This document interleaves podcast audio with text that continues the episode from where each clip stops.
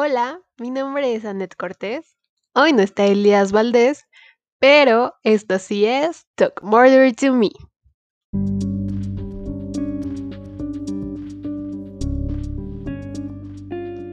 Hey, hey, hey amigos, hola, ¿cómo están el día de hoy? Eh, muchas gracias por escuchar este podcast. Eh, el día de hoy va a ser un poco diferente. Nuestro amigo Elías no va a poder estar en este capítulo con nosotros. Eh, creo que vamos a tener que hacer unos cambios con este podcast que próximamente se los contaremos. Eh, vamos a traer invitados a estas sesiones. A lo mejor yo ahora vaya a ser la que se quede con el podcast, pero las historias sobre asesinos seriales y todo este ambiente que creamos va a seguir aquí en este podcast y en esta nueva forma de realizarlo, pero pues quiero decirles que la esencia se va a quedar y las noticias se van a quedar. Así que pues eh, mandémosle saludos a nuestro amigo Elías que pues no se pudo presentar y próximamente sabremos el destino del podcast junto con él. Pero bueno, como les decía, vamos a tener invitados y todo va a estar muy chido, la neta. Bueno, eh, este podcast se tardó un poco porque la verdad al principio tuvimos un poco de, de, problemas al encontrar información, ya que el país al que íbamos a investigar, pues realmente no se encontró como que mucha información, ¿saben? O sea, como que sí costó mucho trabajo encontrar y era sobre Paraguay. Pero la verdad no estaban muy desarrollados los perfiles de estos asesinos, o sea, habían dos en Paraguay, uno, la verdad, no encontré nada. Y del segundo, pues, este, realmente se llama Amancio Legal, se le nombró como el monstruo, pero es, algo muy loco, la verdad, porque eh, pues a este hombre, bueno, este hombre para empezar es un agricultor eh, de una compañía que está cerca de Villarrica y su verdadero nombre es este Secundino Zamudio pero, este, de este señor como que no se sabe nada, ¿saben? O sea, como que apareció random, como de, hey, vamos a culparlo. Entonces, este, pues se le culpó de que cometió 28 homicidios. Pero pues como que todo esto empezó en 1930, se dio en una ola de crímenes y pues obviamente el pueblo empezó a pedir justicia como de por favor encuentren al asesino y este y pues ya decían que por favor ya se acabara esta ola de inseguridad. Pues imagínense, un pueblo del cual este realmente no pasaba nada, era muy tranquilo. Bueno, pueblo país. este de repente se ve sacudido por estos problemas, obviamente la gente pide justicia y pues claro, está en todo su derecho, pero pues ¿qué pasa ahora? Pues un señor, este, pues ya básicamente encuentran a, este personaje y le dicen, tú eres el culpable. Este, la policía obviamente arrestó a un hombre eh, cuyo nombre pues obviamente sería guardado por el resto de la historia de ese país como el primer asesino en serie, el cual también se le catalogó como que tenía un gusto por matar. Pero pues bueno, ¿qué les digo? Ya este, de hecho en este país hay este un este, ¿cómo se llama? Un museo donde tienen este como esculturas de asesinos y todo esto que están en este país y, de verdad, o sea, métanse a internet y, y vean su escultura y vean que literal lo pintan como un monstruo, tipo hombre lobo, cosas así. Nos está muy satanizado este hombre. Pero pues ya, ya lo metieron a la cárcel, toda la onda. Y este. Y pues llega un, ya mucho tiempo después, llega un abogado que se llama Juan Marcos González, eh, que le puso de hecho este, este sobrenombre del monstruo, pero dice como de, güey, hay algo que aquí no me concuerda, o sea, ¿qué pedo, no?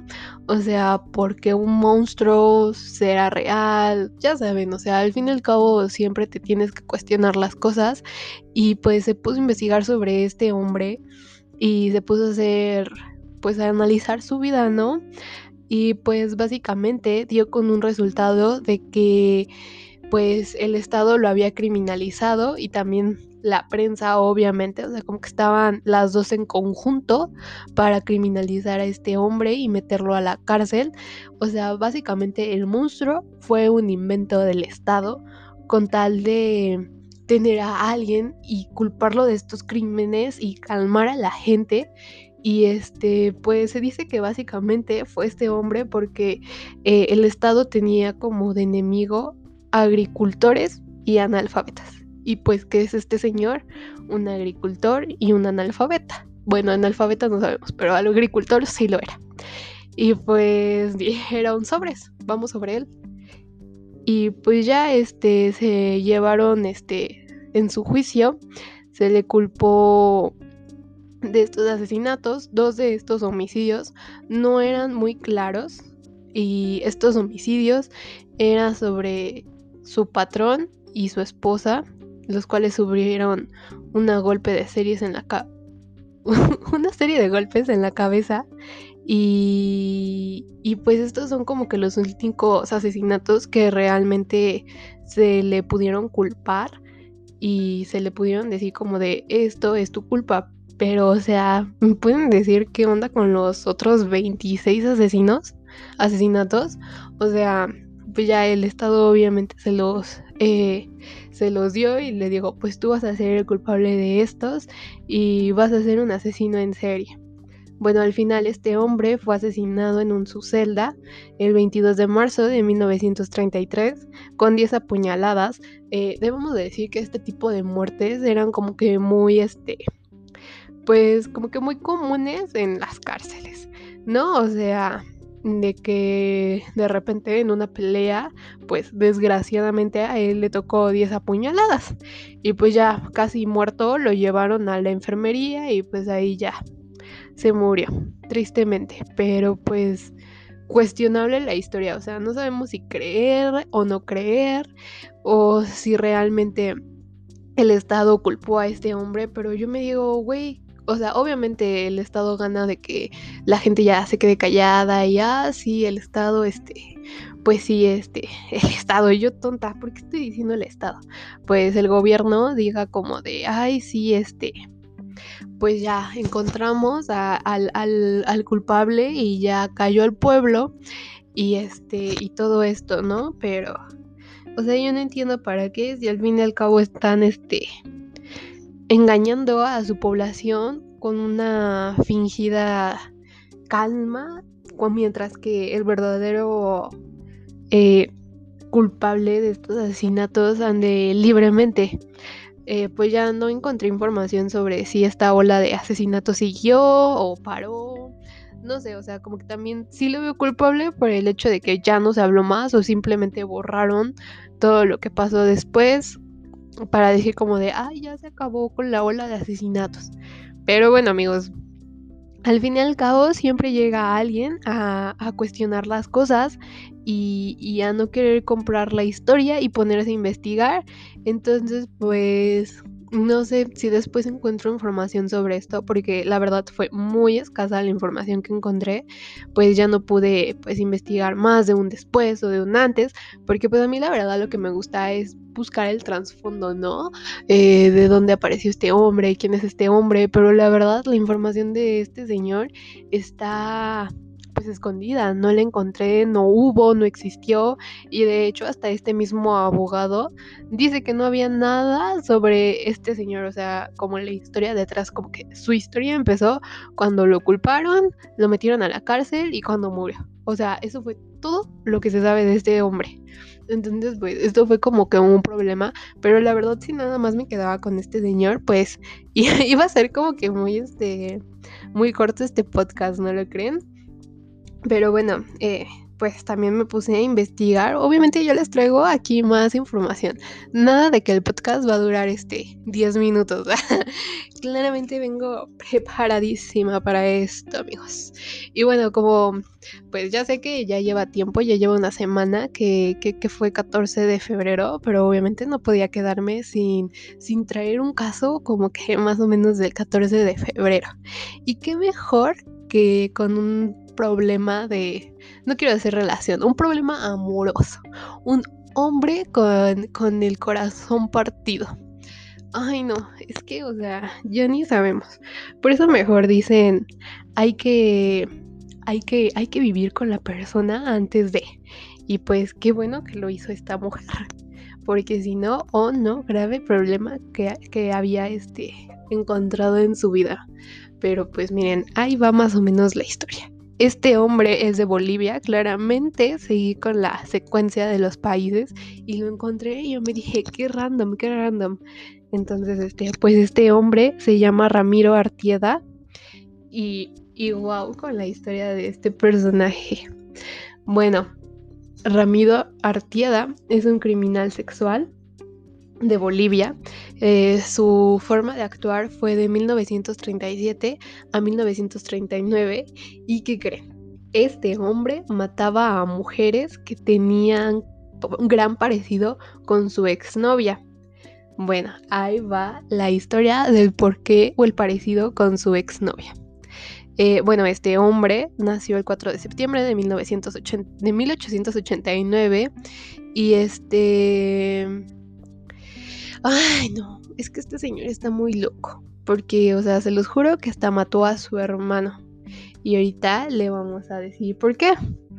Bueno, este hombre este, tenía tenía una novia a la cual le puso un ultimátum y, y le dijo que pues prácticamente que él, él debería de proporcionarle una vida sin apuros económicos.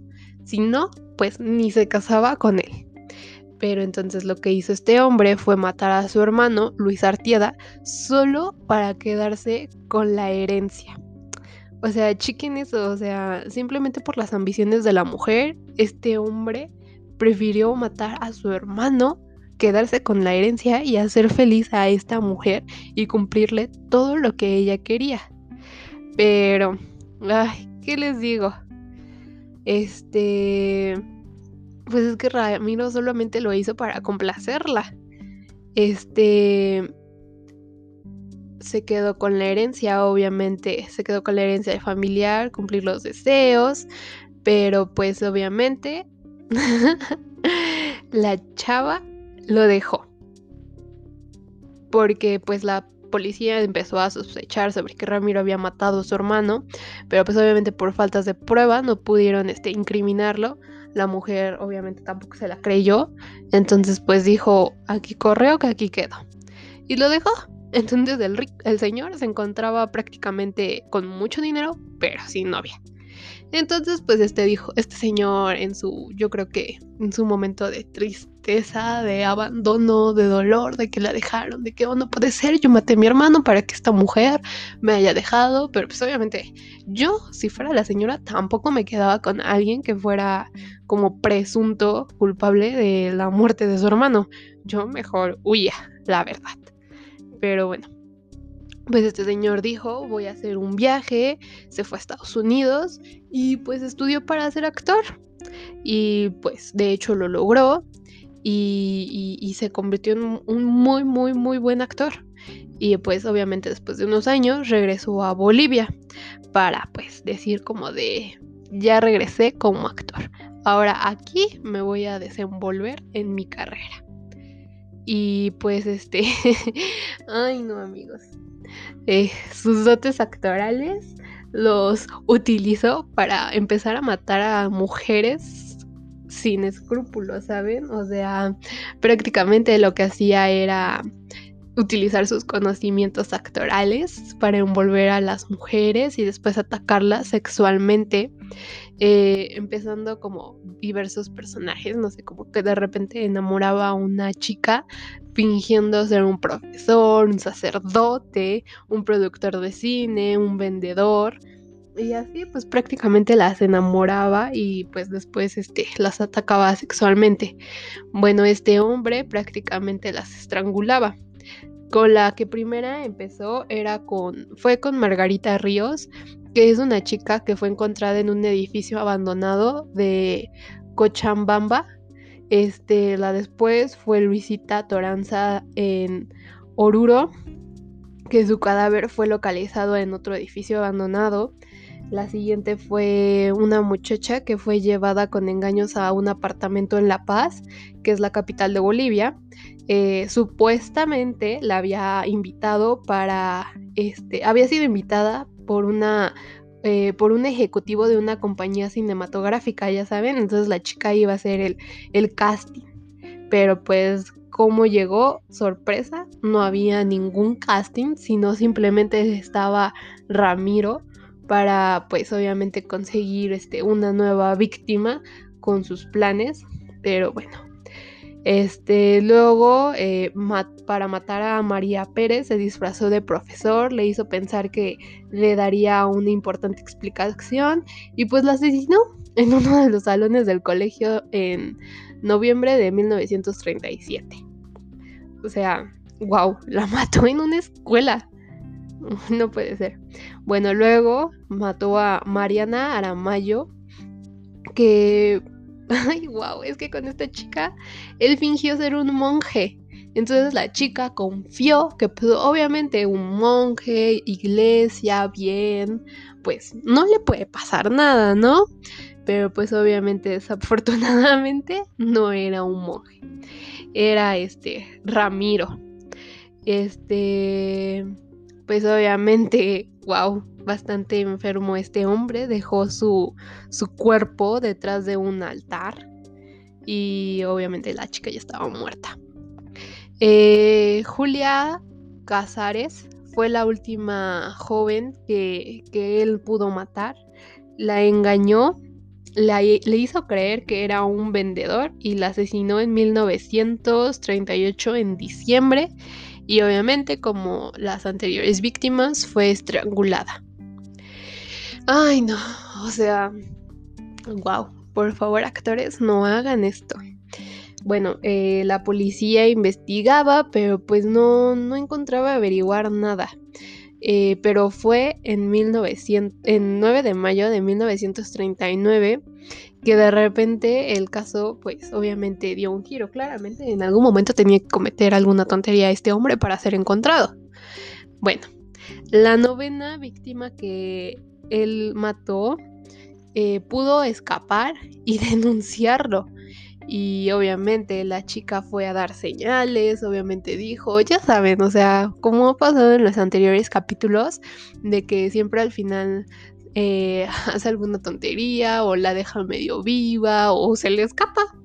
Y pues la chica va a la policía y lo denuncia y es así cuando lo detiene. Obviamente este hombre empezó a confesar todos los asesinatos que cometió y sobre todo también el de su hermano. O sea, todo, soltó todo. O sea, sin necesidad de amenazarlo, pero soltó todo.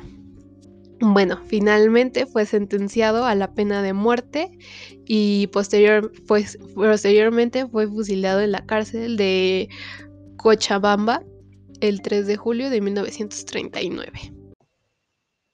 Wow, ¿cómo ven? ¿Cómo ven la información que les acabo de dar? Como que súper a tiempo con lo de 14 de febrero, así que cuidado con tener un ex loco porque pues pueden ser el patrón de sus víctimas. Pero pues aléjense si ven algo tóxico en su relación como esta chica lo hizo. Muy bien, yo no me hubiera quedado con alguien que mató a su hermano claramente. Pero bueno amigos, esto fue todo por el podcast del día de hoy. Ya sé, bastante corto, pero la siguiente semana tendremos una invitado una invitada, invitado, sorpresa, no lo sé. Escúchenlo la próxima semana para descubrir quién es esta persona. Y, espero que ya empiece a ser más dinámico esta onda. Vamos a traer más invitados y, y, el podcast va a estar en una remodelación. Ya vamos a hacer, ya voy a ser más frecuente con esto. Varias personas van a venir aquí a grabar, así que si quieren ser una de esas personas, no, no duden en mandarme mensaje. Por si les interesa colaborar, pueden mandarme un DM o pueden seguirnos en nuestras redes sociales. Estamos como Talk Murder to Me en Instagram o pueden mandar un correo a talkmurdertome arroba no es cierto, talkmurdertomepodcast arroba gmail.com. Mm, por poco se me olvida, pero no. Así que nos vemos la siguiente semana. Bye bye.